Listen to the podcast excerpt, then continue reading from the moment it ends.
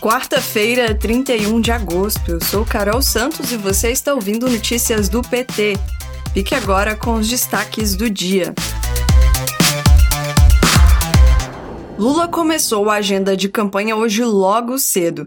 Em entrevista para a Rádio Clube AM-FM do Pará, o nosso presidente desmentiu Bolsonaro e falou sobre o auxílio.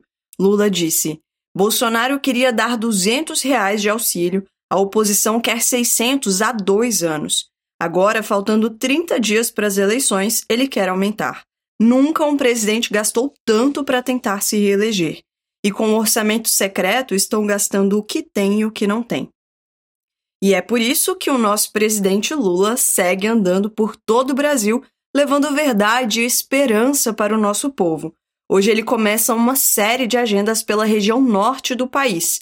Na Zona Franca de Manaus, Lula visita a fábrica da Honda. Às três da tarde, nosso presidente participa de encontros sobre desenvolvimento sustentável. E às seis da tarde, Lula se encontra com o povo amazonense no ato Todos Juntos pelo Amazonas. Você acompanha tudo ao vivo pela TV PT e pela Rádio PT. Bolsonaro mente e não garante auxílio de 600 reais para 2023. O governo enviou proposta de orçamento para o Congresso Nacional sem garantias para o Auxílio Brasil e com o orçamento secreto assegurado. A LDO é a lei que detalha os gastos e investimentos do governo para o próximo ano. É ela que diz quanto será gasto, onde e como. A verdade é que Bolsonaro não destinou nenhum centavo para manter o auxílio de 600 reais. O que ele está prometendo é da boca para fora. Trabalhadores do IPEA denunciam presidente na PGR por abuso de poder. O Sindicato Nacional dos Servidores do IPEA protocolou na Procuradoria-Geral da República uma representação contra o presidente do órgão, Eric Figueiredo, e o ministro da Cidadania, Ronaldo Bento, por práticas abusivas em período eleitoral. Recentemente, Eric Figueiredo divulgou o estudo com números mentirosos para esconder a fome no país. O senador pelo PT do Espírito Santo, Fabiano Contarato, anunciou que vai chamar o presidente do Instituto para explicar a manipulação dos dados sobre a fome no Brasil lá no Senado Federal. TSE proíbe o porte de armas no local de votação nas eleições. A decisão foi tomada por unanimidade e é fundamental para garantir a segurança do processo eleitoral e dos eleitores.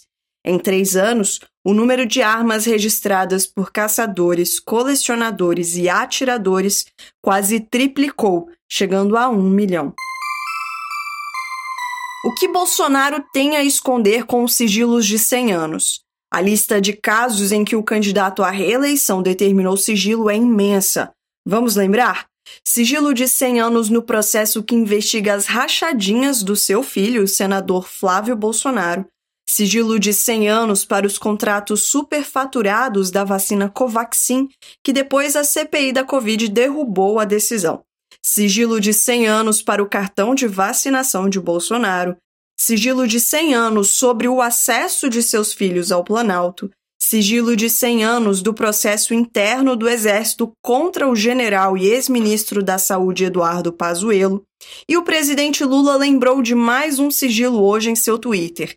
Ele disse: Nós fizemos o cartão corporativo ser transparente, e agora o cartão corporativo do presidente tem sigilo de 100 anos. É muita maracutaia debaixo dos panos. Hoje completam seis anos do golpe contra Dilma e contra o povo brasileiro. Desde 31 de agosto de 2016, a vida do povo só piorou. A fome voltou, a inflação está descontrolada, o desemprego disparou e os salários ficaram congelados. Os direitos foram perdidos, a educação e a ciência estão sendo atacadas, além da corrupção rolando solta e a violência desgovernada. É hora de consertar o rumo do Brasil é hora de recuperar a nossa democracia plena, com eleições livres e Lula presidente. Este foi Notícias do PT. Ele é diário e está disponível na sua plataforma de áudio preferida. Siga o podcast para receber uma notificação toda vez que sair um novo episódio. Se você gostou, deixa cinco estrelas na avaliação e compartilha. Você encontra mais notícias como estas no portal do PT em pt.org.br. A gente volta na quinta-feira. Até amanhã.